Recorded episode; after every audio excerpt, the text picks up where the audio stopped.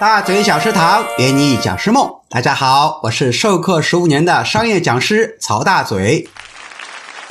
如果成年学习者在学习中占主导地位，那么就能够达到最好的效果。因为成年人啊，喜欢积极主动参加学习活动，并为之努力。学习者参与和努力越多呢，得到的东西也越多。成年人喜欢自己做决定，希望别人把他们当成独立有能力的个体来看待。他们需要得到更多的尊重，甚至在犯错的时候呢，也需要被人尊重。所以，当学习者面临挑战时，培训师就应该更多的给予积极的鼓励，而不是批评。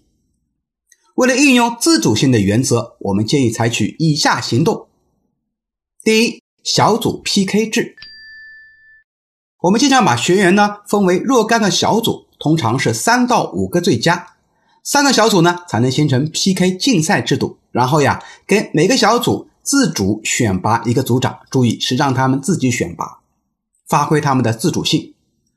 小组人数多的话呢，可以增加一个副组长或学习委员，然后呢，多设计一些需要小组共同讨论协作才能达成的学习任务，比如说鱼骨图啊、思维导图啊这些图形来完成的，还有呢，角色扮演模拟类，还有沙盘模拟等等。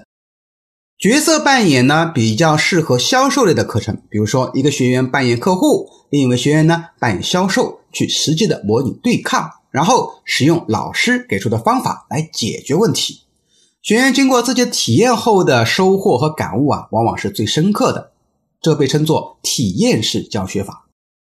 还有一个沙盘课堂呢，比较适合中高层管理者，让他们亲自参与到项目运营甚至企业运营的过程里面去。让他们自己发现问题，并自己解决问题。大嘴老师之前曾经讲过一门课，叫做《问题的分析与解决》。课程很简单，通过五个步骤帮助学员解决工作中实际发生的问题。然后呢，每一个小组啊负责解决一个问题。这个课程呢，实际上讲课的部分只有小半天，但课程整个时长度却长达两到三天。原因就是。给他们布置了很多的学习任务，啊，用老师所布置出的模型，以小组为单位去解决自己工作中真实的问题，最后企业的满意度啊都是非常高。不是大嘴老师主讲营销类课程的话，这一门课我都能把它讲爆掉，因为学员太喜欢这样的学习方式了，都是成年人吧？因为答案不是我给他的，而是他自己去找到的。最后的成果是他们创造出来的，然后呢，整个教室的墙壁上啊，还都贴满了海报纸，叫做成果展示嘛。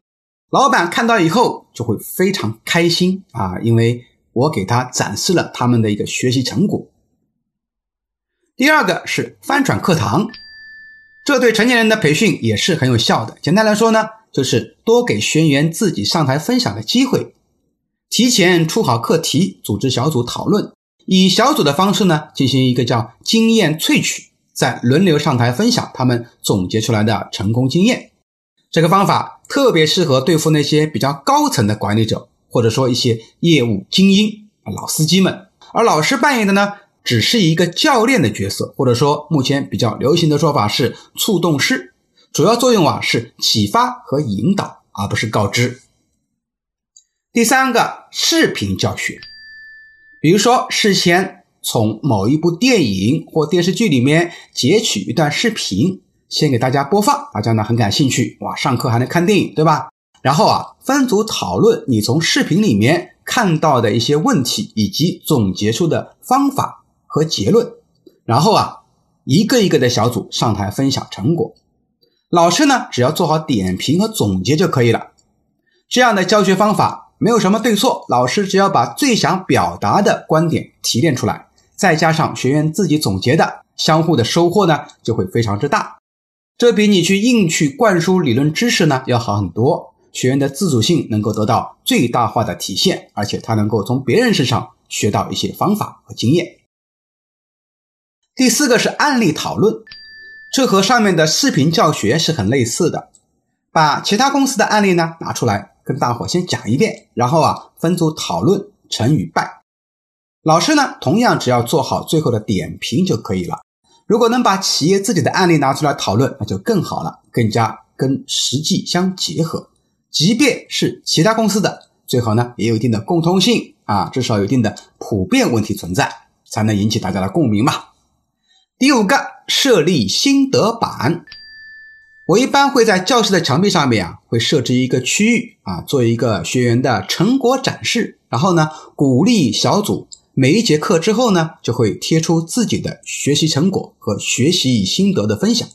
通常我会用一块白板，然后呢，每个小组啊发一些意识贴。和一些水彩笔，只要是愿意去贴出心得的，我都会给予分数的奖励。最后加入到课堂 PK 里面去，提高大家参与的热情。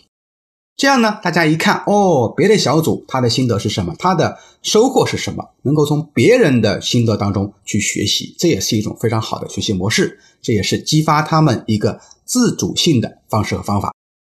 第六个，多表扬，少批评。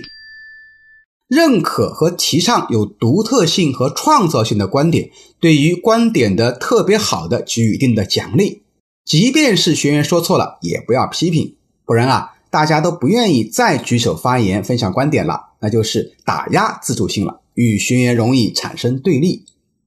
好了，这就是成年人学习的自主性原则。下一个节目为大家介绍第四个特点：行动性。